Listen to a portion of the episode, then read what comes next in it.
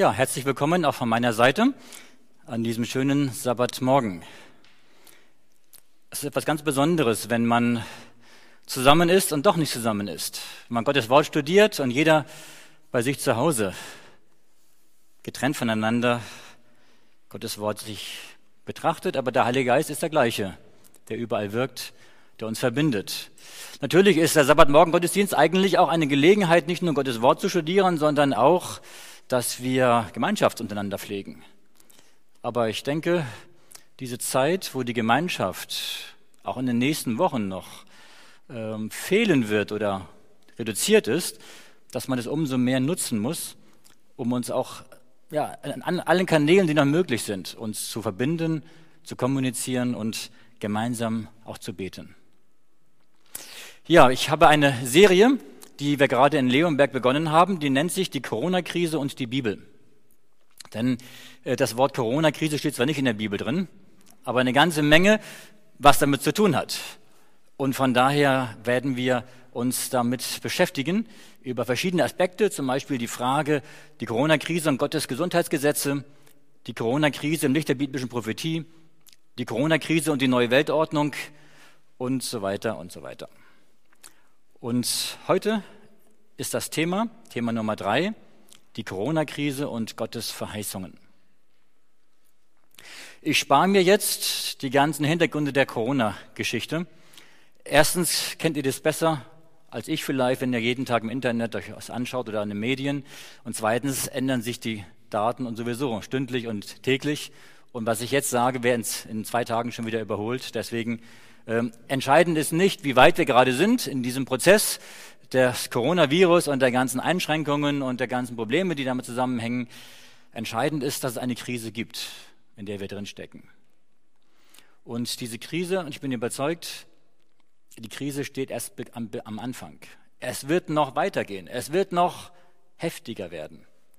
Ähm, wie stark, das weiß ich nicht. Das hängt auch davon ab, nicht nur was Menschen, machen und tun und denken, sondern was Gott auch tut. Gott hat alles in seiner Hand und Gott wird seinen Plan zum, zur Vollendung bringen, zum Ausdruck bringen. Und ich bin gespannt, was Gott tun wird. Ich denke auch, dass sicherlich auch diese Krise etwas ist, wo Satan wirkt. Satan wirkt durch Verwüstungen, durch Stürme, durch Naturkatastrophen und auch durch solche Seuchen und Krisen.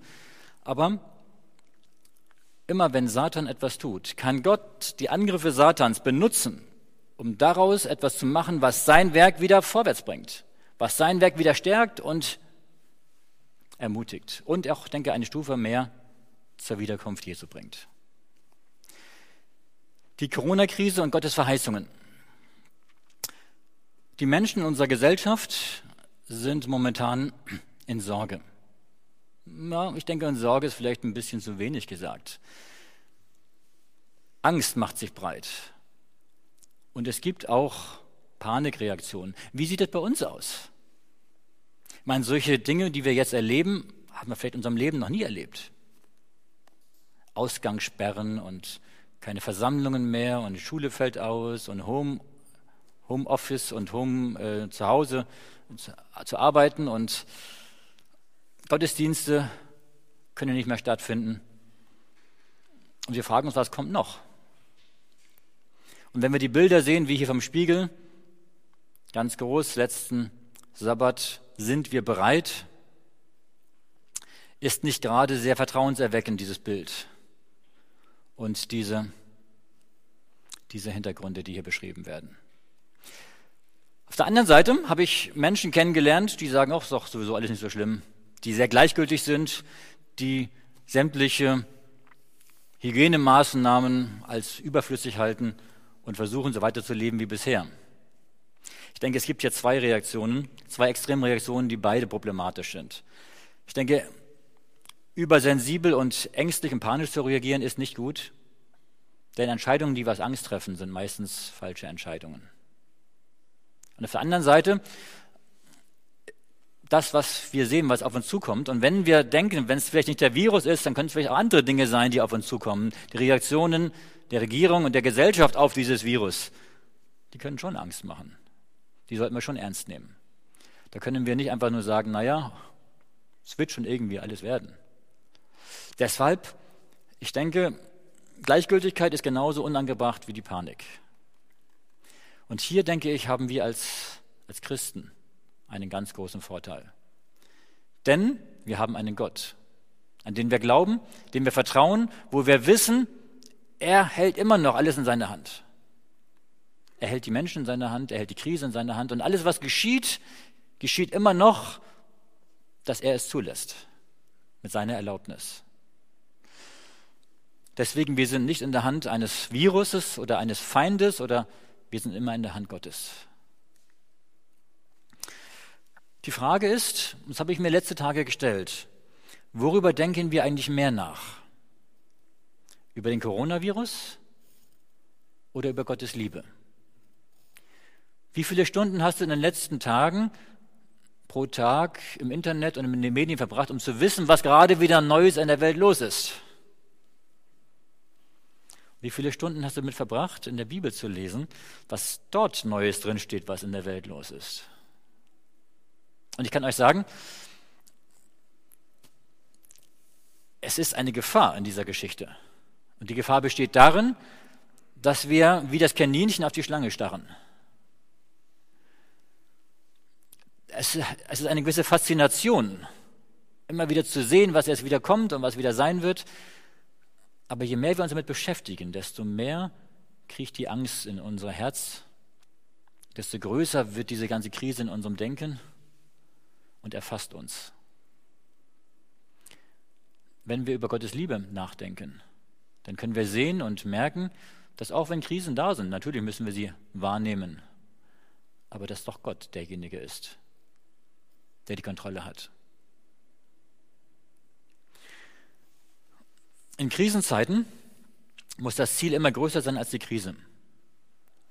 Denn die Krise, wenn wir auf die Krise schauen, dann haben wir gleich den Eindruck, dass unser Leben aus dem Gleichgewicht kommt.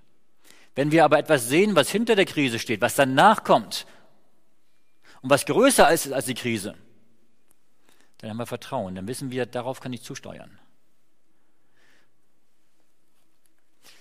Was ist unser Ziel? Welches Ziel haben wir, was hinter der Krise steht, was über der Krise steht? Meine Lieben, die Krise, die wir jetzt haben, ist ist nur ein ganz, ganz kleiner Bruchteil von dem, was noch in der Endzeit in, an Krisen auf uns zukommt. Und Gott in seiner Gnade ist so gnädig, dass er die Krisen langsam beginnen lässt. Stellt euch vor, wir würden von unserem Wohlstand, den wir bis jetzt hatten, in den letzten Jahren und Jahrzehnten, mit einem Schlag in die Endzeitgeschichte kommen. Das würden, würde kein Mensch aushalten. Deswegen lässt er jetzt ein wenig schon die Krise, den Krisenmodus schon mal starten und hochfahren, dass wir aufwachen als Christen und damit die Menschen in der Gesellschaft wieder aufwachen. Meine Lieben, Gott tut noch mehr Dinge in der Endzeit, um die Menschen zum Aufrütteln zu bewegen. Und das beginnt jetzt. Aber das, das Ziel, was dahinter steht für uns, das ist die Wiederkunft Jesu. Denn Paulus sagt, dass diese Dinge, die geschehen, dass das wie, eine, wie die Wehen einer schwangeren Frau sind. Die Wehen, das, da hat man noch Zeit ein bisschen, bis die Geburt da ist. Aber wenn die Wehen kommen, dann weiß man, die Geburt ist das Ziel, das Kind, was kommt. Und so ist es auch jetzt die Dinge, die hier geschehen, das ist etwas, was die letzten Ereignisse einleiten könnte. Ich sage nicht, dass es sein muss, es könnte sein. Und dass dann das Ziel dahinter Jesu Wiederkunft ist. Meine Lieben, egal was kommt in der Zukunft, wir müssen immer das Ziel Jesu Wiederkunft im Auge behalten. Jesus sagt, wenn das anfängt zu geschehen, dann erhebt eure Häupter, weil sich eure Erlösung naht. Und das ist Jesu Wiederkunft. Wenn das anfängt zu geschehen, meine Lieben, es hat angefangen zu geschehen. Deswegen ist jetzt der Zeitpunkt, wo Jesus sagt, erhebt eure Häupter. Schaut auf Jesus. Schaut auf seine Wiederkunft. Und da haben wir wunderbare Verheißungen, die uns das leicht machen, die uns helfen, den Blick auf Jesu Wiederkunft zu richten und auf Gottes Verheißungen, auf Gottes Schutz und auf Gottes Sicherheit und auf Gottes Hilfe in dieser Zeit. Krisenzeiten sind immer Zeiten, wo Gott eingreift, wo Gott mehr wirkt als sonst. Aber damit Gott wirken kann, müssen wir ihm auch Raum geben zum Wirken. Und wir geben ihm Raum zu wirken, wenn wir seine Verheißung, die er uns gibt, wenn wir sie in unserem Leben aufnehmen, annehmen und umsetzen. Ellen White sagt in der Review and Herald am 22.09.1910, diejenigen, die die Verheißungen Gottes annehmen und durch den lebendigen Glauben danach handeln, werden das Licht des Himmels in ihrem Leben sehen.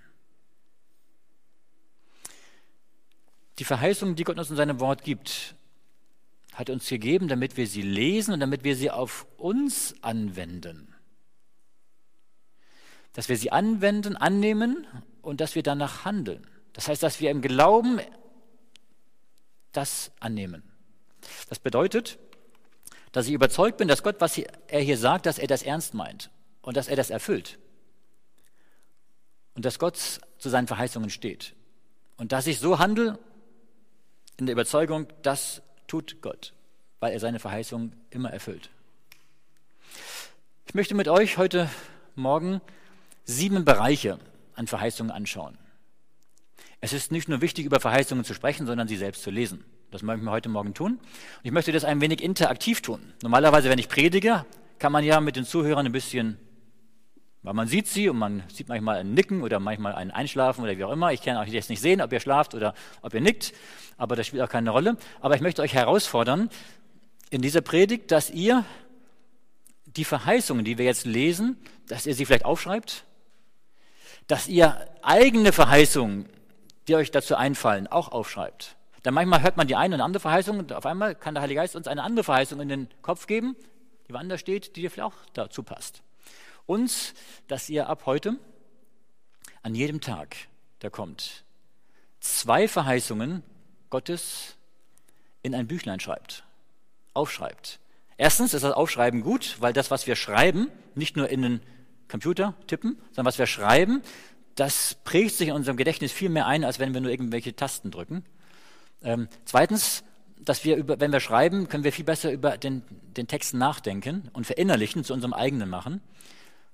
Und dass wir so ein Büchlein anfangen mit Verheißungen Gottes. Und das brauchen wir unbedingt. Ich habe hier ein, so ein Büchlein mitgebracht, das ist von meiner Frau.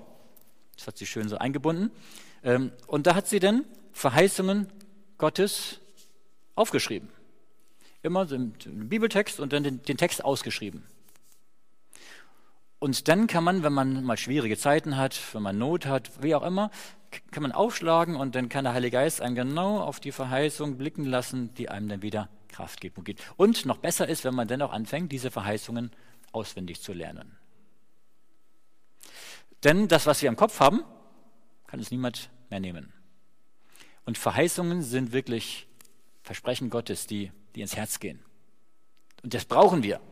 Denn in der letzten Zeit müssen wir nicht nur ein Wissen haben, was geschieht in der Prophetie, das ist auch wichtig, aber wir müssen, brauchen ein Vertrauen zu Jesus Christus. Das Vertrauen zu Jesus Christus haben wir nur, wenn wir seinen Verheißungen glauben, wenn wir seine Verheißungen ernst nehmen, wahrnehmen und in unserem Leben anwenden. Gut, ich habe jetzt sieben Bereiche, aus denen ich, es gibt natürlich noch viel mehr Bereiche, es gibt hunderte und tausende von Verheißungen in der Bibel, die können wir heute Morgen bei weitem nicht alle studieren. Aber ich möchte einige anschauen mit euch aus diesen sieben Bereichen. Ewiges Leben, Gottes Bewahrung, Gottes Führung, Gottes Hilfe in der Not, Gebet, sechstens Mission, siebtens Jesu Wiederkunft. Ewiges Leben. Johannes Kapitel 6, Vers 35 und 37. Übrigens, ich habe in diesem äh, Bereich jetzt aus drei Quellen die Verheißungen. Natürlich, die Bibel ist am wichtigsten und da haben wir auch die meisten Verheißungen. Ich habe auch einige Verheißungen Gottes aus Büchern von Ellen White. Da haben wir auch wunderbare Zitate, schöne Verheißungen. Ähm, die, da können wir auch ein Büchlein mit, mit Zitat, Ellen, White-Zitaten uns anschaffen und an äh, beginnen zu schreiben, äh, wo sie auch für die Endzeit gerade wunderbare Verheißungen für uns hat. Und drittens auch einiges von Hudson Taylor. Der hat auch wunderschöne Verheißungen äh, und er war ein sehr gottesfürchtiger Mensch, der sehr eng mit Gott verbunden war und sehr viel äh, an, an Verheißungen auch äh, aus der Bibel heraus neu formuliert hat. Ewiges Leben. Johannes Kapitel 6, Vers 35 und 37. Jesus sagt, ich bin das Brot des Lebens. Wer zu mir kommt, den wird nicht hungern. Und wer an mich glaubt, den wird nimmer mehr dursten. Alles, was mir der Vater gibt, das kommt zu mir. Und wer zu mir kommt, den werde ich nicht hinausstoßen. Meine Lieben, es könnte sein, dass in den nächsten Wochen und Monaten das Brot knapp wird das Mehl ist schon kaum mehr zu kaufen in den Läden, ist schon ausverkauft. Das geistliche Brot wird niemals knapp. Jesus Christus ist das Brot des Lebens. Sein Wort ist das Brot des Lebens. Denn die Bibel ist Wahrheit und Jesus ist die Wahrheit. Und wenn wir zu ihm kommen, dann werden wir satt. Und dieses Sattwerden brauchen wir, geistlich satt zu werden. Er sagt, wer zu mir kommt, den werde ich nicht hinausstoßen. Eine Verheißung. Egal wie du bist, egal wer du bist, egal was du getan hast, egal wie deine Vergangenheit aussah, komm zu Jesus. Er wird dich nicht abweisen. Wir müssen nicht irgendetwas tun, bevor wir zu ihm kommen. Wir können gar nichts tun, bevor wir zu ihm kommen. Wir können noch nicht mal unsere Sünde bereuen, bevor wir zu ihm kommen. Wir können auch nicht unser Leben verbessern und verändern. Wir können erst zu Jesus kommen. Er lädt uns ein, dass wir zu ihm kommen, dass wir unser Leben ihm übergeben. Und wenn wir mit ihm verbunden sind, dann wird er unser Leben verändern. Dann wird er in uns die Reue bringen. Dann wird er uns in uns ein neues Leben schaffen. Jesus lädt uns ein, dass wir zu ihm kommen und dass er uns dann das ewige Leben gibt. Ein irdisches Leben mit Fülle, mit Erfüllung und ein ewiges Leben. In 1. Johannes 1, Vers 9 sagt Johannes, wenn wir aber unsere Sünden bekennen, so ist er treu und gerecht, dass er uns die Sünden vergibt und reinigt uns von aller Ungerechtigkeit. Es gibt manche Verheißungen, und manche Gebetsanliegen, die wir haben, da braucht es sehr viel Zeit, bis die Erfüllung sichtbar wird. Manche haben Jahre, Jahrzehnte lang gebetet, bevor sie eine Gebetserhörung erlebt haben. Gerade bei wichtigen Gebeten manchmal. Aber deswegen soll man dranbleiben am Gebet. Aber es gibt ein Gebet, was Gott immer, sofort erhört. Wenn wir von Herzen unsere Sünde bereuen, wenn wir sie Gott bekennen, dann vergibt Gott sofort nicht, weil wir es fühlen, nicht, weil wir es wert sind, sondern weil er es versprochen hat. Er hat versprochen, wenn wir unsere Sünde bekennen, dann ist er treu und gerecht. Er ist immer treu und gerecht. Und gerecht meint in dieser Stelle nicht, dass Gott seine Gerechtigkeit zeigt, sondern gerecht heißt, dass er seinen Bund, seine Versprechen einlöst. Dass er uns von unserer Sünde befreit, dass er uns vergibt, dass er die Sünde von uns wegnimmt. Und selbst wenn wir es nicht spüren, wir dürfen ihn beim Wort nehmen. Wenn wir mit unserer Sünde zu ihm kommen, wenn wir sie bereuen und bekennen, vergibt er uns und er reinigt uns. Und reinigen heißt, dass er in uns eine, eine, einen Widerwillen gegen die Sünde einpflanzt. Dass wir die Sünde nicht mehr tun wollen, dass wir sie mit Gottes Hilfe überwinden können. Und hier haben wir die schönste Verheißung der ganzen Bibel. Und ich, ich, lade euch ein, dass ihr mit dieser Verheißung anfangt, sie in euer Büchlein zu schreiben, weil das die wichtigste Verheißung der ganzen Bibel ist. Das ist der goldene Text der Bibel. Und wenn ihr nichts aus der Bibel kennt und wisst, diesen einen Bibeltext solltet ihr kennen. Den habe ich damals bei den Pfadfindern auswendig gelernt. Das war der erste Text, den wir lernen mussten. Das ist der berühmte Text in Johannes 3, Vers 16. Hier ist der ganze Erlösungsplan in einem Satz zusammengefasst. Denn also hat Gott die Welt geliebt, dass er seinen eingeborenen Sohn gab, damit alle, die an ihn glauben, nicht verloren werden, sondern das ewige Leben haben. Jetzt könnten wir eine ganze Stunde über diesen Text predigen, aber das lasse ich jetzt. Gott sagt uns, die Welt ist verloren. Jeder Mensch, der ohne Gott lebt, ist verloren. Gott sandte seinen Sohn in die Welt, er ist für uns gestorben, damit wir, wenn wir an ihn glauben, wenn wir das annehmen, dass wir dann ewiges Leben haben. Deswegen meine Einladung Gib Jesus dein Leben. Glaube an ihm, vertraue ihm. In dem Moment hast du ewiges Leben. Das ewige Leben ist das Wichtigere als das irdische Leben. Hier ein Zitat von Ellen White dazu aus dem Buch Christ Object Lessons. Auf Deutsch auch die Übersetzung Piste Gleichnisse oder Bilder vom Reiche Gottes. Seite 205. Und hier ist ein Aufruf den sie macht. An uns alle. Und vielleicht hörst du zum ersten Mal heute diesen Aufruf. Vielleicht auch zum wiederholten Mal. Aber ich darf dich einladen, darüber nachzudenken und darauf zu antworten. Welche Zusage haben wir doch? Gott ist bereit, bereuende Sünder aufzunehmen. Hast du, lieber Zuhörer, dich für deinen eigenen Weg entschieden? Hast du dich weit von Gott entfernt? Wolltest du von den Früchten der Übertretung genießen, um dann feststellen zu müssen, dass sie schon auf den Lippen zur Asche werden? Sitzt du vielleicht einsam und verlassen da, nachdem du alles verschwendet hast und deine Lebenspläne durchkreuzt, deine Hoffnungen zunichte wurden? Heute richtet sich die Stimme, die schon so lange zu deinem Herzen spricht und auf die du nie hören wolltest, klar und deutlich an dich. Auf, macht euch davon. Micha 2, Vers 10. Denn dieses Land ist kein Ruheort mehr, wegen der Unreinheit, die Verderben anrichtet, und zwar ein gewaltiges Verderben. Komm zurück in deines Vaters Haus. Jesaja 44, 22. Er lädt dich mit den Worten ein, kehre um zu mir, denn ich habe dich erlöst. Höre nicht auf den Rat des Feindes, Jesus so lange fern zu bleiben, bis du dich gebessert hast oder bis du gut genug bist, um zu Gott zu kommen.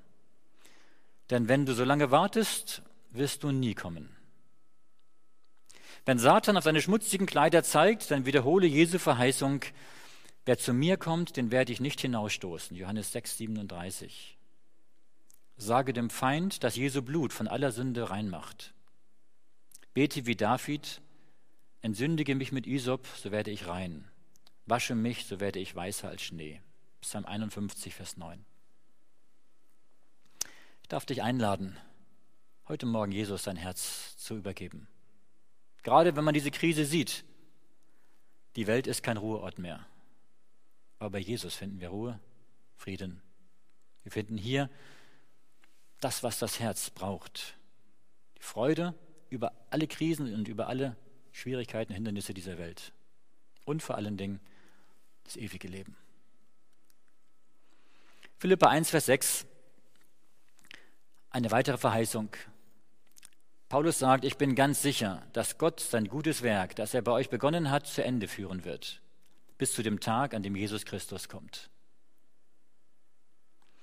Gott hat in uns das gute Werk begonnen. Er hat, uns, er hat das, den Glauben in uns verbracht. Er hat den Glauben in unser Herz hineingelegt. Kein Mensch kann von sich selber glauben.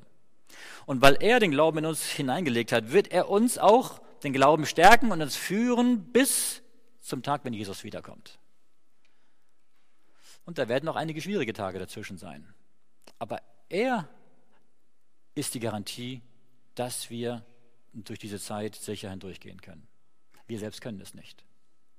Der Kampf in der Endzeit wird so auf einen Höhepunkt zulaufen, dass kein Mensch aus eigener Kraft das durchstehen könnte. Gott ist allmächtig und er wird es bis zum Ende führen. Sein Werk, aber auch uns persönlich, jeden von uns. Der zweite Bereich, Gottes Bewahrung. Psalm 62, Vers 2 und 3. Meine Seele ist stille zu Gott, der mir hilft. Denn er ist mein Fels, meine Hilfe, mein Schutz, dass ich gewiss nicht fallen werde.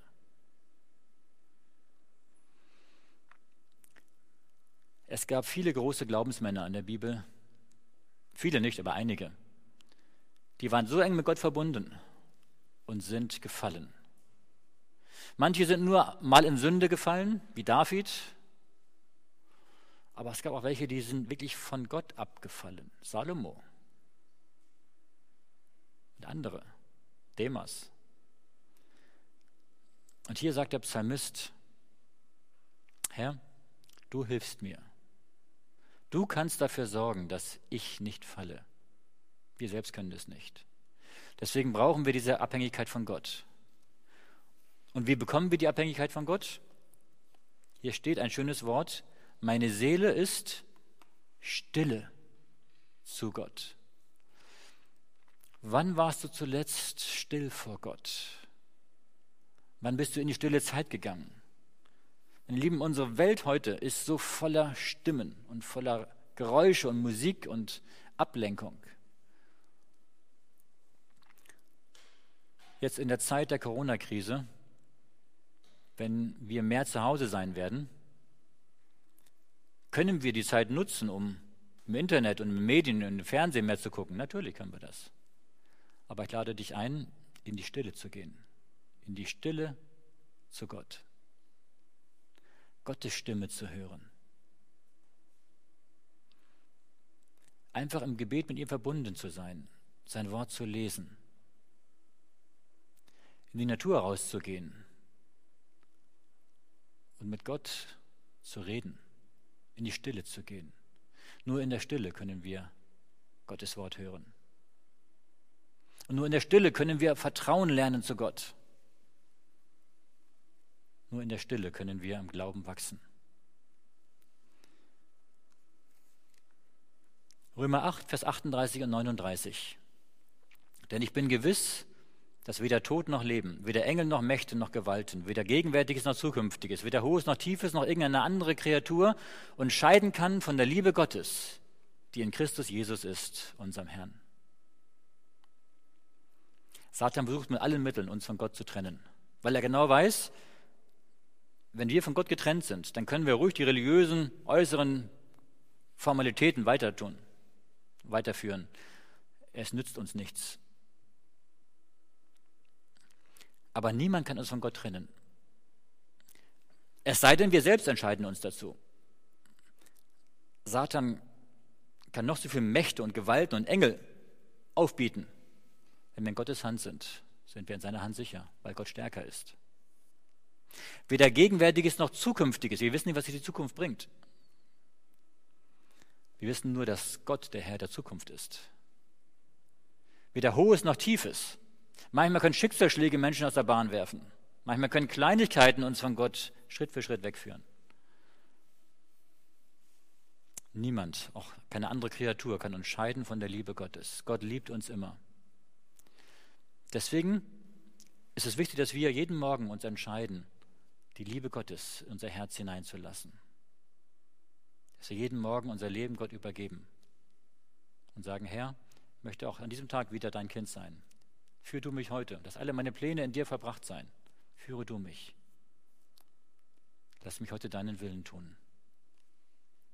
Gott bewahrt uns, Gott führt uns, Gott ist in uns und mit uns. Psalm 91. Wenn wir über Plagen und über Seuchen reden, dann muss dieser Psalm natürlich dabei sein, der darf nicht fehlen. Ich lese einmal die Verse 1 bis 10.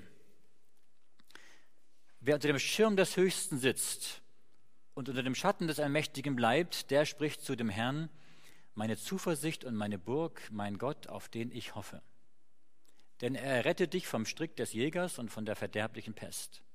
Er wird dich mit seinen Fittichen decken und Zuflucht wirst du haben unter seinen Flügeln. Seine Wahrheit ist Schirm und Schild.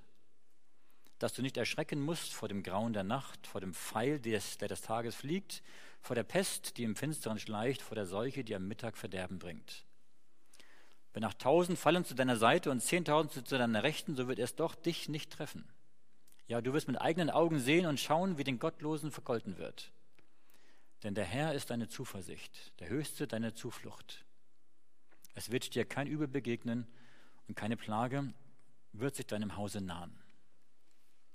Meine Lieben, und das ist eine Verheißung Gottes, aber ich muss euch enttäuschen, diese Verheißung gilt eigentlich erst ab der Zeit der Plagen. Und die haben wir noch nicht. Der Coronavirus ist keine Plage, bei weitem noch keine Plage. Wenn die Plagen kommen, und da haben wir ganz eindeutige Aussagen in der Offenbarung, die kommen nur über die Ungläubigen. Und die Gläubigen werden die Plagen nicht abbekommen. So wie auch beim Volk Israel, die letzten sieben Plagen. Und da steht dann hier, wir werden sehen, wie den, wie den Frevler, den Gottlosen vergolten wird. Und die Gläubigen werden die Plage nicht treffen. Aber in der Zeit vorher können auch Gläubige krank werden. Ja, natürlich. Und auch Gläubige können an Coronavirus sterben. Natürlich. Natürlich glauben wir, dass alles, was geschieht, Gottes Wille für uns ist. Dass denen, die Gott lieben, alle Dinge zum Besten dienen. Und wenn wir am Coronavirus sterben sollten, dann, dann hat Gott es so bestimmt. Ob wir an einer Grippe sterben oder an einer anderen Sache sterben oder am Coronavirus ist entscheid nicht entscheidend. Entscheidend ist, dass alles, was in unserem Leben geschieht, Gott führt, wir in Gottes Hand sind. Natürlich dürfen wir auch wissen, dass Gott uns beschützt und bewahrt. Keine Frage. Ähm, aber wir dürfen dem Psalm noch nicht eins zu eins übertragen und sagen, ich werde garantiert nicht krank werden. Deswegen kann ich machen, was ich will. Nein, nein, wir dürfen Gott nicht herausfordern. Ellen White sagt, Desire of Ages, Leben Jesu 328. Er wird die Last von unseren müden Schultern nehmen. Er wird uns Ruhe geben.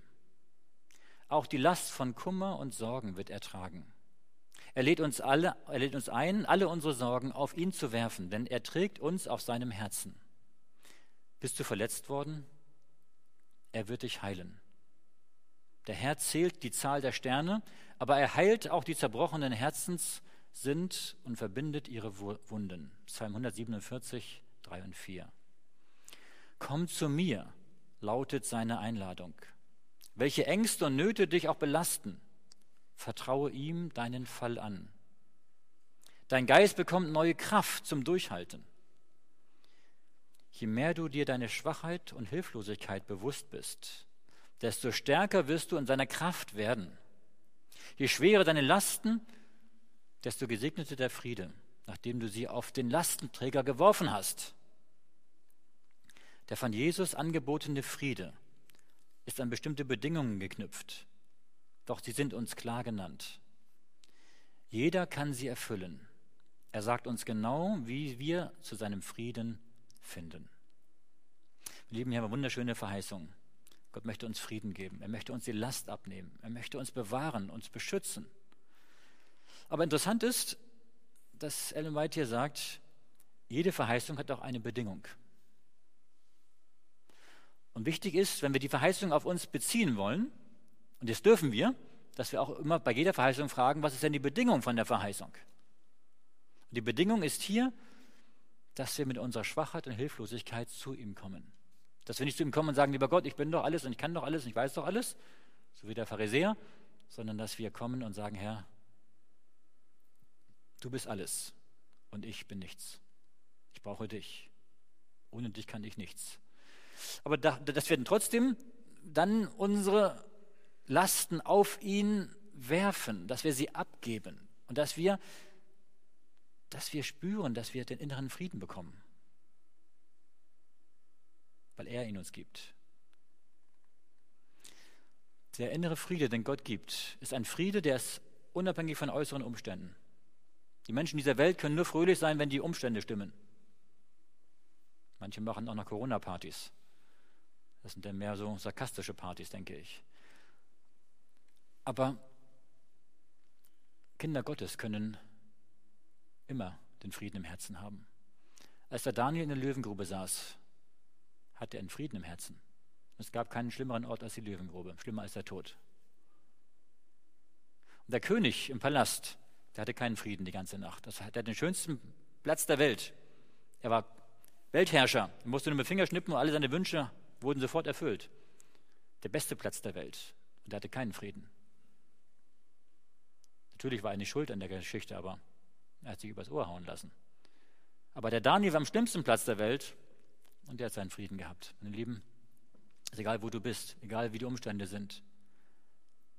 Wenn du deine Ängste und Nöte Jesus übergibst, gibt er dir seinen Frieden. Und dieser Friede ist höher als alle Vernunft und höher als alle Weisheit dieser Welt. Es gibt auch eine schöne Verheißung, nicht nur eine, es gibt Dutzende, Hunderte von Verheißungen für die Endzeit, die auf uns zukommt. Und hier eine Verheißung aus Desire of Ages, Leben Jesu 121. In der letzten großen Auseinandersetzung im Kampf gegen Satan werden alle, die treu zu Gott stehen, erleben, dass sie von jeder irdischen Versorgung abgeschnitten sind. Mein Lieben, das ist noch ein bisschen mehr, als was wir jetzt erleben. Weil sie sich weigern, Gottes Gesetz zu brechen, um weltlichen Mächten zu gehorchen, wird ihnen verboten werden, zu kaufen oder zu verkaufen. Schließlich wird man beschließen, sie zu töten. Offenbarung 13, 11 bis 17. Dem Gehorsamen aber gilt die Verheißung, der wird in der Höhe wohnen und Felsen werden seine Feste und Schutz sein. Sein Brot wird ihm gegeben, sein Wasser hat er gewiss. Jesaja 33, 16. Diese Verheißung wird Gottes Kinder am Leben erhalten. Wunderschöne Verheißung. Hier steht, Brot und Wasser haben wir gewiss, was wir zum Leben brauchen. Hier steht nicht, Kaffee und Kuchen ist uns gewiss. Nein, wir werden nicht mit Kaffee und Kuchen in den Himmel gehen. Brot und Wasser. Und wenn wir jetzt schon darum klagen, dass wir kein Klopapier mehr haben, dann jammern wir auf einem unglaublich hohen Niveau. Es wird eine Zeit kommen, da sind wir froh, dass wir Brot und Wasser haben. Weil es andere Menschen nicht mehr haben. Weil viele Menschen sterben werden in dieser letzten Zeit. Aber Gott wird uns versorgen. Und die Verheißungen sind da. Und Gott möchte uns jetzt darauf vorbereiten, dass wir auch mit, mit weniger zurechtkommen, dass wir auch mit Brot und Wasser auskommen. Als ich in Mosambik war und Evangelisation gehalten habe, habe ich über die Endzeit gesprochen. Und über diese Zeit, wo uns alles weggenommen wird und wo es schwierige Zeiten gibt. Und da sagten die Geschwister uns, oh, für uns wird das kein großes Problem sein, wir haben sowieso nichts. Kann uns auch nichts weggenommen werden. Mein Lieben, unser Besitz, unser Besitz, den wir haben, kann uns in der Endzeit zu einem großen Ballast werden, zu einem großen Brocken, der uns, uns hindert, unseren Besitz loszulassen. Das können wir jetzt lernen. Punkt 3, Gottes Führung. Verheißungen über Gottes Führung. 5. Mose 31, Vers 8. Der Herr aber ist es, der selbst vor dir hergeht. Er wird mit dir sein und wird dich nicht aufgeben, noch dich verlassen. Fürchte dich nicht und erschrick nicht. Hat er dem Volk Israel gesagt. Das gilt auch für uns. Dass Gott mit uns geht, dass er vor uns hergeht dass er bei uns ist. Psalm 4, Vers 4. Erkennet doch, dass der Herr seine Heiligen wunderbar führt. Der Herr hört, wenn ich ihn anrufe. Manchmal können wir erst im Nachhinein sehen, dass die Führung, die wir vorher erleben, wunderbar war. Manchmal denken wir in der Krise, was kann, warum kann Gott das zulassen? Warum ist das alles so? Aber wenn wir dann im Nachhinein sehen, dann sehen wir, Gott hat alles wunderbar gemacht. Ich hätte es besser, selbst nicht besser machen können. Hudson Taylor, Gott versagt nie, Seite 25. Gottes Liebe hat uns bisher erhalten und gesegnet. Sie ist unwandelbar, weil er unwandelbar ist. Wir wissen nicht, was die Zukunft bringen wird, aber wir kennen den, der gestern und heute und derselbe in Ewigkeit ist. Wir legen unsere Hand aufs Neue in die Seine und bitten, führe du uns. Gott führt uns. Und er kennt die Zukunft. Und weil er die Zukunft kennt, dürfen wir das aus seiner Hand nehmen. Deswegen kann er jetzt schon in unserem Leben Dinge passieren lassen, weil er schon weiß, was nächste Woche, nächsten Monat, nächstes Jahr geschieht. Ministry of Healings 248. Wir sollen nicht zulassen, dass die Zukunft mit ihren schweren Problemen und unbefriedigten Aussichten unser Herz schwächt. Gilt gerade heute. Unsere Knie zittern und unsere Arme sinken lässt. Der Allmächtige sagt, Jesaja 27, Vers 5. Es sei denn, dass man Schutz bei mir suchte, dass man Frieden mit mir machte, ja, Frieden machte mit mir. Wer sein Leben Gottes Führung anvertraut und ihm dient, wird nie in eine Situation kommen, für die Gott keine Vorsorge getroffen hat. In welche Lage wir als Täter seines Wortes auch kommen, wir haben einen Leiter, der uns den Weg weist. Welche Probleme uns auch zu schaffen machen, wir haben einen zuverlässigen Ratgeber. Ob wir Kummer haben, trauern oder einsam sind, wir haben einen mitfühlenden Freund, der uns versteht. Ein wunderbares Zitat. Wir werden nie in eine Situation kommen, für die Gott keine Vorsorge getroffen hat. Das dürfen wir glauben. Das dürfen wir leben. Da dürfen wir Gott vertrauen, dass Gott in jeder Lage der Herr der Lage ist. Hudson Taylor Erwarte nicht, deinen Weg immer offen zu sehen, wenn du im Glauben wandeln willst. Die Israeliten in der Wüste wurden von Gott geführt. Sie wussten nicht, wann die Wolke sich erheben und das Zeichen zum Aufbruch geben werde. Wenn die Wolke sich erhob, wussten sie nicht, wohin oder wie weit sie gehen werde. So ist es mit uns. Meine Lieben, die Wolke hat damals die Israeliten geführt. Und wenn die Wolke sich erhoben hat, war das Zeichen hier zusammenpacken. Und Gott hat nicht gesagt, in drei Tagen wird die Wolke sich erheben. Nein, er hat immer nur, in dem Moment, wenn Aktion notwendig war, hat sich die Wolke erhoben. Ich denke, sicherlich hat die Wolke ein paar Stunden gewartet, bis sie alles zusammengepackt hatten, bis sie losgezogen ist. Aber dann wussten sie auch nicht, in welche Richtung sie gehen sollten und auch nicht, wie weit sie gehen sollten. Erst als die Wolke sich wieder gesetzt hat, wussten sie, jetzt dürfen wir auch wieder. Meine Lieben, Gott führt uns immer Schritt für Schritt. Nicht schon Kilometer oder Monate oder Wochen im Voraus sagt er uns, was wir alles tun sollen, sondern er zeigt uns, was wir jetzt tun sollen, was jetzt dran ist. Und die Zukunft dürfen wir in Gottes Hand legen. Er wird auch in Zukunft uns führen, bei uns sein. Das Volk Israel hat 40 Jahre das lernen dürfen. Wir dürfen es auch lernen. Viertens, Gottes Hilfe in Not. Psalm 37, Vers 19. Jetzt kommen wir zur Corona-Krise, da haben wir auch Not. Sie werden nicht zustande, sie werden nicht zustande in böser Zeit und in der Hungersnot werden sie genug haben. Psalm 37, Vers 19. Gott ist mit uns. Gott gibt uns das, was wir brauchen. Nicht zu Schanden werden heißt, dass wir nicht untergehen, dass Gott mit uns geht, uns Hilfe in der Not ist. Psalm 34, Vers 11. Reiche müssen darben und hungern, aber die den Herrn suchen, haben keinen Mangel an irgendeinem Gut. Gott sorgt für seine Kinder. Als ich in Mosambik war, Mosambik war das fünfärmste Land der Welt, ist immer noch. Ähm, und da gibt es Tausende von Menschen, die verhungern. Ich habe in der Gemeinde gefragt, wie sieht es in der Gemeinde aus? Und sie haben gesagt, sie haben noch, solange sie leben, noch keinen Adventisten gefunden, der verhungert ist. Weil wenn, wenn ein Kind Gottes betet, unser täglich Brot gib uns heute, dann meinen sie das so wie das Beten. Und Gott erhört das Gebet, er gibt das tägliche Brot. Wir haben einen guten Gott. Und wenn Gott für die Spatzen sorgt, dann sorgt er auch für uns. Psalm 37, Vers 25.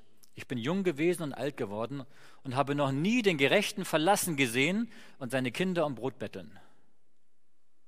Interessant. Gott segnet. Gott hilft in der Not. Und gerade in der Not erleben wir die Hilfe Gottes noch viel mehr. Wenn alles glatt geht, machen wir weniger Erfahrung mit Gott. Und wenn die Not kommt, dann machen wir viel mehr Erfahrungen. Wird unser Glaube gestärkt. 1. Samuel 14, Vers 6b. Es ist dem Herrn nicht schwer, durch viele oder wenig zu helfen, das hat der Jonathan gesagt, als er mit seinem Waffenträger ganz allein die feindliche Armee angegriffen hat, ganz allein. Es ist dem Herrn nicht schwer, durch viel oder wenig zu helfen. Gott braucht nicht das, was Menschen brauchen. Gott braucht nur einen Menschen, der sich auf ihn verlässt. Und dann kann ein einziger Mensch, der sich auf Gott verlässt, kann mehr erreichen als, als eine ganze Armee.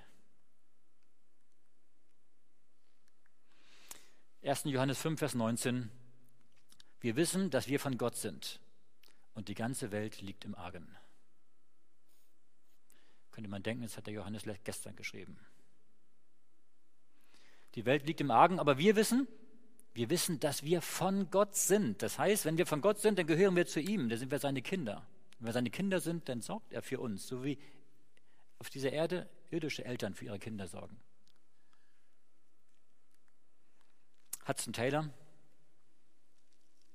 Ich denke gern an den, der drei Millionen Israeliten abends zu Bett gehen ließ, ohne dass sie eine Brosame im Lager hatten für die Mahlzeiten am kommenden Morgen und dass sie nie aufstanden, ohne ein Frühstück zum Einsammeln bereit zu finden.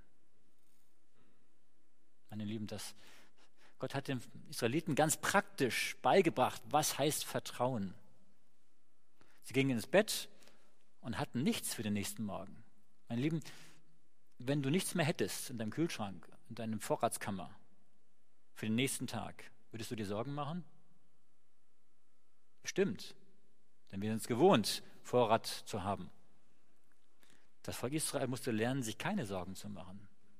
Darauf zu vertrauen, dass Gott am nächsten Morgen wieder das Manna fallen lässt. Gott erzieht uns, dass wir ihm vertrauen. Übrigens, das Volk Israel hat keinen einzigen Tag in der Wüste an Durst oder an Hunger leiden müssen. Keinen Tag. Warum haben sie manchmal gemurrt? Sie haben gemurrt, weil sie den Eindruck hatten, unsere Vorräte gehen in ein paar Tagen zu Ende unser Wasser geht am Ende zu Ende und dann haben wir nichts mehr. Und dann fingen sie an zu murren, weil sie nicht vertrauten, dass Gott auch morgen noch für sie sorgen würde. Jesus hat es auch gesagt, dass wir zuerst nach Gottes Reich trachten sollen, seiner Gerechtigkeit. Dann wird euch anderes, alles andere zufallen. Sorgt nicht für morgen, denn jeder Tag ist eine eigene Plage. Wir dürfen Gott vertrauen, dass er jeden Tag uns versorgt. Ellen White Desire of Ages, Leben Jesu 330. Wer sich Sorgen macht, ist blind und kann Zukünftiges nicht erkennen. Doch Jesus sieht von Anfang an das Ende. Für jede Notlage hat er einen Ausweg bereit, der Erleichterung schafft. Und jetzt kommt ein schöner Satz.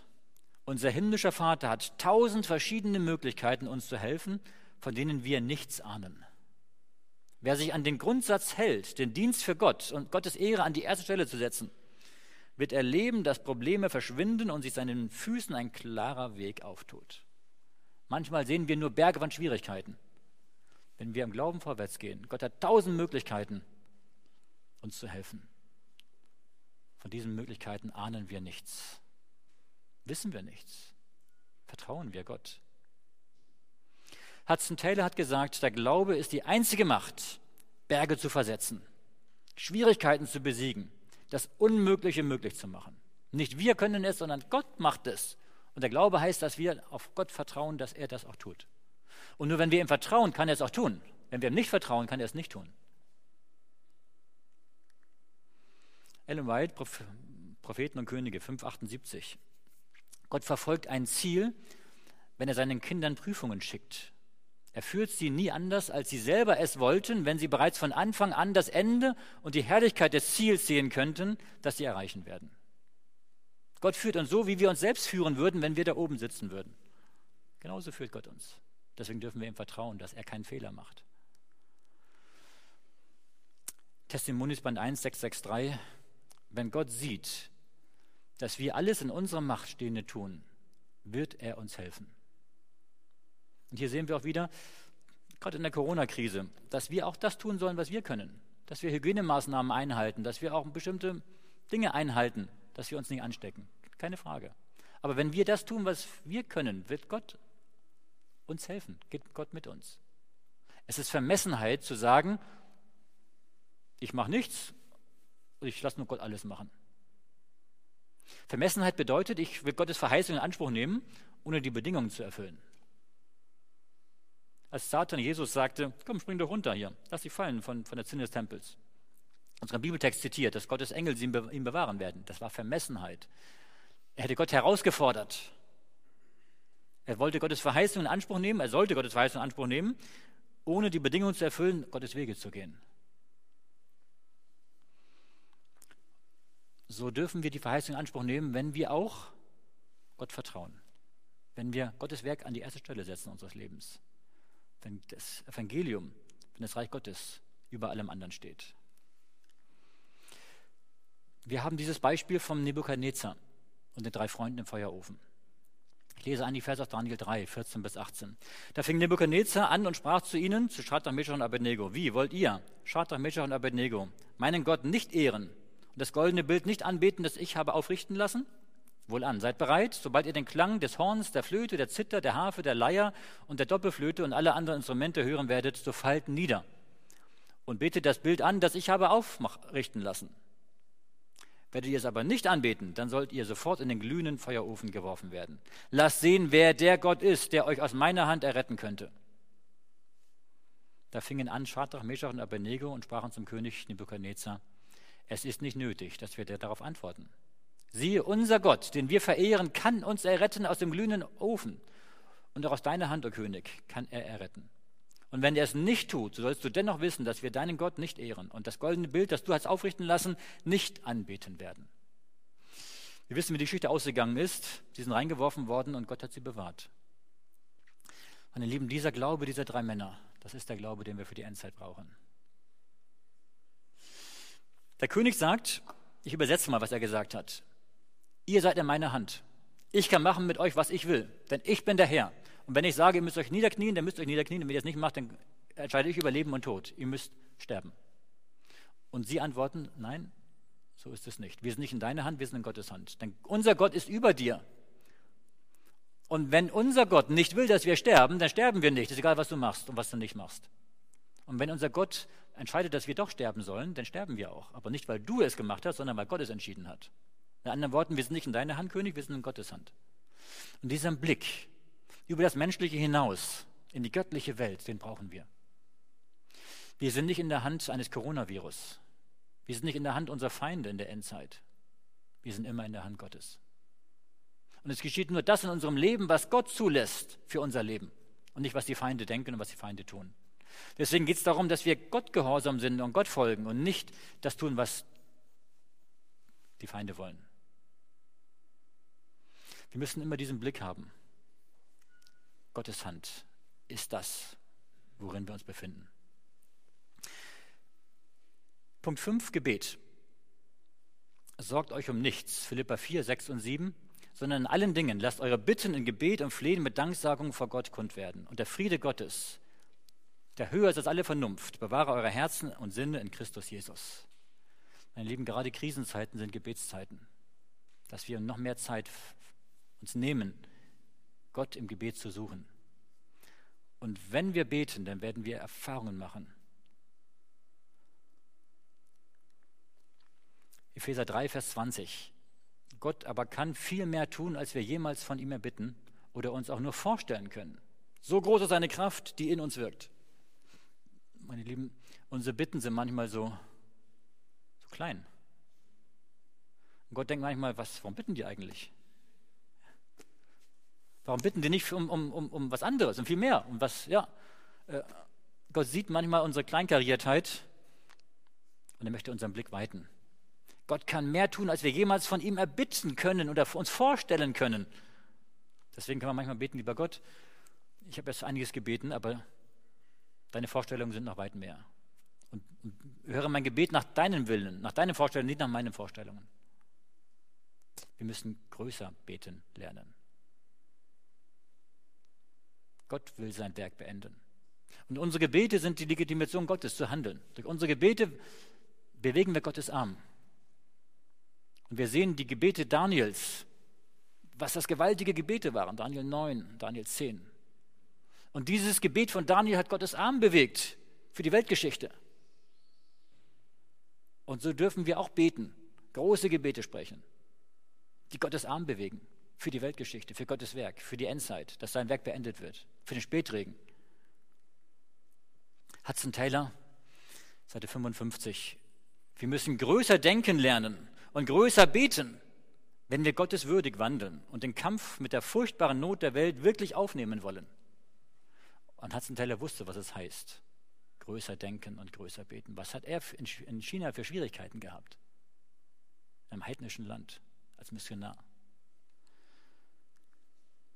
Hudson Taylor sagt weiter, Gott gibt seinen Heiligen Geist nicht denen, die sich danach sehnen, die von ihm erfüllt sein möchten. Er gibt seinen Heiligen Geist denen, die ihm gehorchen. Meine Lieben, wir beten schon länger um den Spätregen. Ist doch gut, dass wir darum beten. Aber nur eine Sehnsucht zu haben, vom Heiligen Geist erfüllt zu werden, reicht nicht, sondern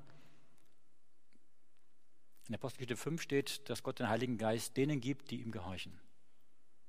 Deswegen, wenn wir einfach das tun, was Gott sagt, dann können wir die Erfüllung unserer Gebete, dass Gott den Heiligen Geist gibt, schickt, auch selbst einen Schritt weiterbringen.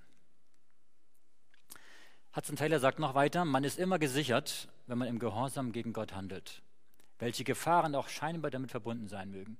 Manchmal führt Satan die Dinge so, dass wir denken, wenn wir Gott gehorsam sind, dann müssen wir Nachteile in Kauf nehmen, dann wird alles schiefgehen.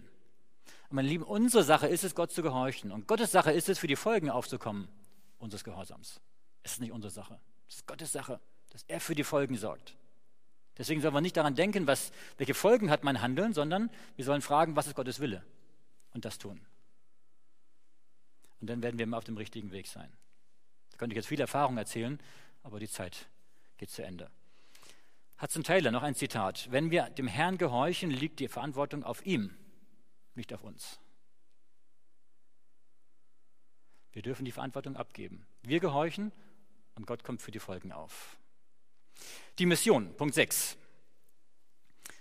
2. Korinther 10, Vers 4. Denn die Waffen unseres Kampfes sind nicht fleischlich, sondern mächtig im Dienst Gottes, Festungen zu zerstören. Gott möchte die Welt, in dieser Welt wirken. Und Gott möchte die Festungen Satans zerstören. Und wenn Gott den lauten Ruf verkündigen lässt, durch uns, dann geht das nur durch die Waffen des Kampfes, die göttlich sind. Und das können wir nur im Gebet durch Gottes Kraft, in der Verbindung mit Gott. Apostelgeschichte 1, Vers 8, hier haben wir eine Verheißung, die wir in Anspruch nehmen dürfen. Jeder von uns. Ihr werdet die Kraft des Heiligen Geistes empfangen, der auf euch kommen wird werdet meine Zeugen sein in Jerusalem und in ganz Judäa und Samarien und bis ans Ende der Erde. Hier sagt Gott nicht, ihr müsst meine Zeugen sein und strengt euch nur mal an, Zeugen zu sein und versucht es mal und macht Zeugenprogramme und macht Zeugenausbildungen. Er sagt, wenn der Heilige Geist auf euch kommt, dann werdet ihr meine Zeugen sein. Es ist eine Verheißung. Deswegen die Bedingung ist, wir werden vom Heiligen Geist erfüllt. Und wie werden wir erfüllt? Können wir auch wieder eine ganze Stunde darüber reden. Aber dass wir im Gehorsam mit Gott leben, dass wir unser Leben Gott unterordnen, dass wir mit Jesus Verbindung haben. Und Gott wird uns einen Heiligen Geist geben. Und dann können die Wunder geschehen. Und dann kann unser Zeugnis Kraft haben. Und dann kann Gott große Dinge in uns und durch uns tun. Ich habe gemerkt, dass eine Gemeinde, die einig ist, die zusammenhält, die geistlich ist, die betet, und wenn es nur wenige sind, kann mehr bewirken als eine große Gemeinde, die lau ist, die Streit hat, wo nichts geschieht, die desinteressiert ist. Da passiert gar nichts. Da ist geistlicher Tod. Die schrumpft und da ist nur Niedergang. Aber eine kleine Gemeinde, die aktiv ist und die einig ist und wo Gottes Geist wirkt, da können Wunder geschehen. In Babylon gab es viele Juden. Aber wir hören nur von diesen Vieren, Daniel seine drei Freunde. Und durch diese vier Personen ist Gottes Name in der ganzen damaligen Welt bekannt geworden. Ellen White schreibt Gospel Workers 265. Manche sehen immer die negativen und ermutigenden Seiten und werden deshalb von Mutlosigkeit überwältigt. Geht es manchmal auch so? Wir missionieren und so wenig passiert. Sie vergessen dabei, dass der Himmel nur darauf wartet, sie zum Segen für diese Welt zu machen und dass der Herr Jesus ein Vorratshaus ist, das sich nie erschöpft und aus dem Menschen Kraft und Mut erhalten können. Es gibt keinen Grund für Verzweiflung und Bitterkeit. Der Herr führt uns und wir dürfen mutig vorangehen in der Gewissheit, dass er wie schon in den vergangenen Jahren auch jetzt bei uns sein wird. Deswegen sind Erfahrungen so wichtig, dass wir wissen, Gott hat uns geführt, dass wir vertrauen, Gott wird uns auch weiterhin führen. Wir sollen nicht negativ, entmutigt, von Missmut überwältigt sein, sondern wir dürfen in der Kraft Gottes vorwärts gehen, weil Gott sein Werk beendet und nicht wir. Natürlich benutzt er uns dazu, aber er hat die Verantwortung. Und er wird alle Hindernisse und alle Schwierigkeiten wird er hinwegtun. Wir müssen nur den Weg gehen, den er uns zeigt. Und hier mal ein schönes Zitat, das könnte ich immer wieder lesen. Äh, in dem Buch Großer Kampf hieß es, Diener Gottes mit Glänz, heiligem Eifer glänzendem Angesicht, im Schatten zu Licht, das ist ein bisschen anders, 558.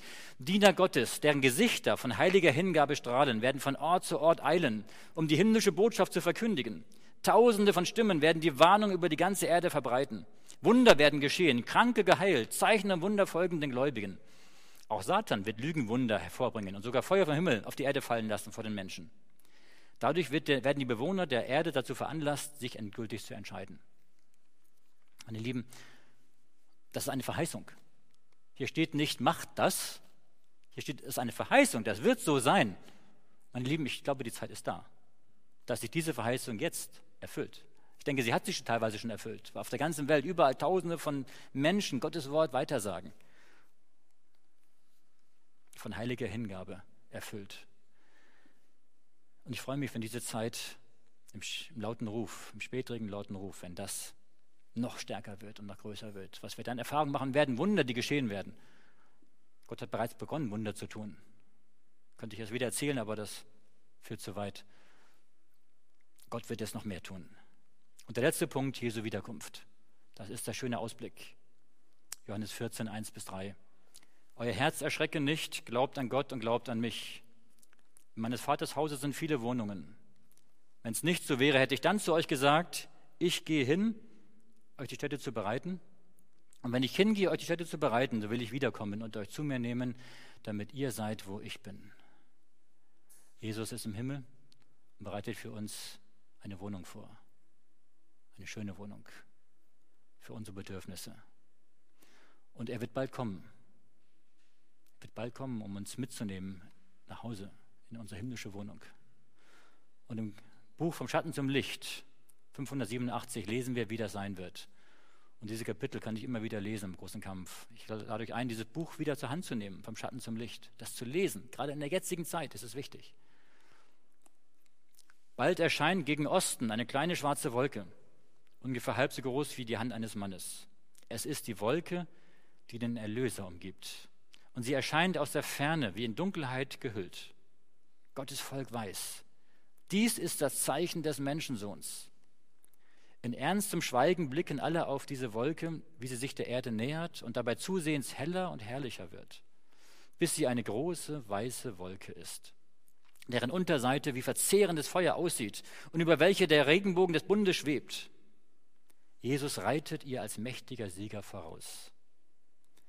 Er ist der Sieger im Himmel und auf Erden, der die Lebenden und die Toten richtet. Er heißt treu und wahrhaftig und er richtet und kämpft mit Gerechtigkeit. Und ihm folgt das Heer des Himmels auf weißen Pferden, angetan mit weißem reinen Leinen. Offenbarung 19, 11 und 14. Mit dem Gesang himmlischer Melodien begleitet ihn eine riesige, unzählbare Menge von Engeln. Das Himmelszelt scheint von leuchtenden Gestalten bedeckt. Tausendmal Tausende und Zehntausendmal Zehntausende. Keine menschliche Feder vermag diese Szene zu beschreiben. Kein Sterblicher kann diese Pracht erfassen. Mein Lieben, Jesu Wiederkunft wird so gewaltig sein.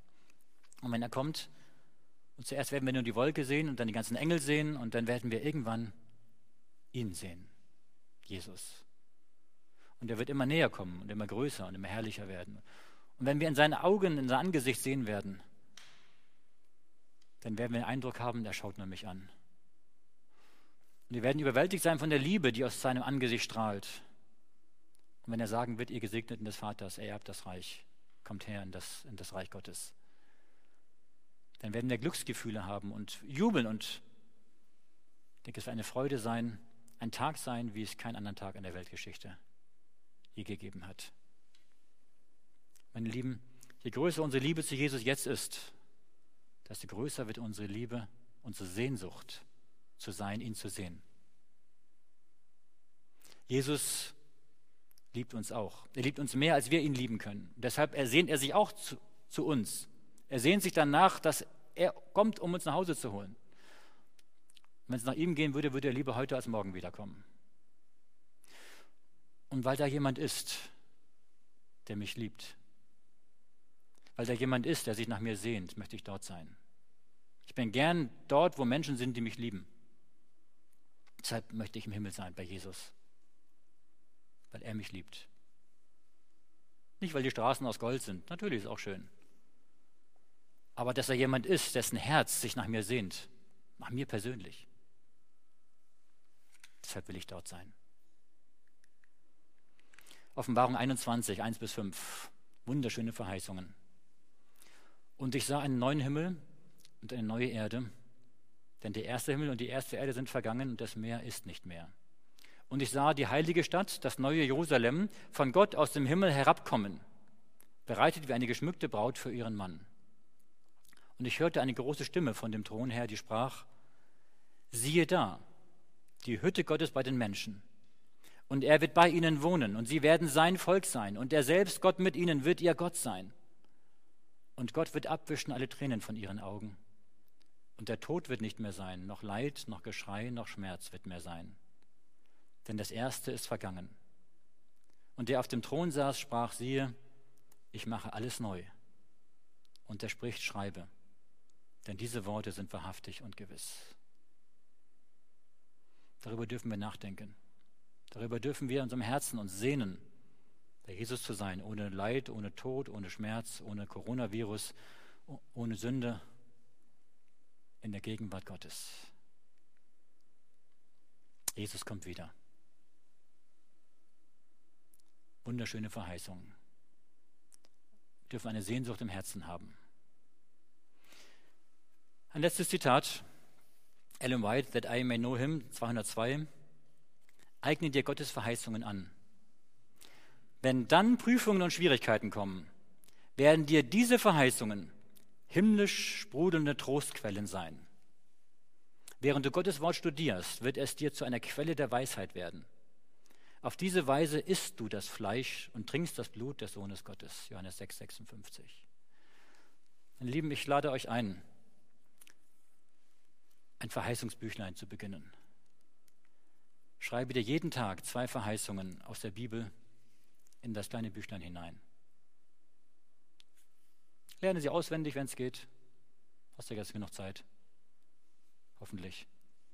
Nimm dir Zeit für Gott, für die Stille. Und vor allen Dingen wende die Verheißungen auf dich an. Schau, welche Bedingungen gibt es und nimm sie an im Glauben. Ich wünsche uns, dass wir jeden Tag mehr Vertrauen zu Jesus wachsen. Dass wir jeden Tag mehr uns Jesus hingeben. Dass wir jeden Tag mehr Jesus, Jesu Liebe in unserem Herzen haben. Dass wir jeden Tag mehr durch Jesus verwandelt werden. Dass unsere Hoffnung, unsere Sehnsucht jeden Tag größer wird, Jesus zu sehen. Lasst uns zum Gebet aufstehen.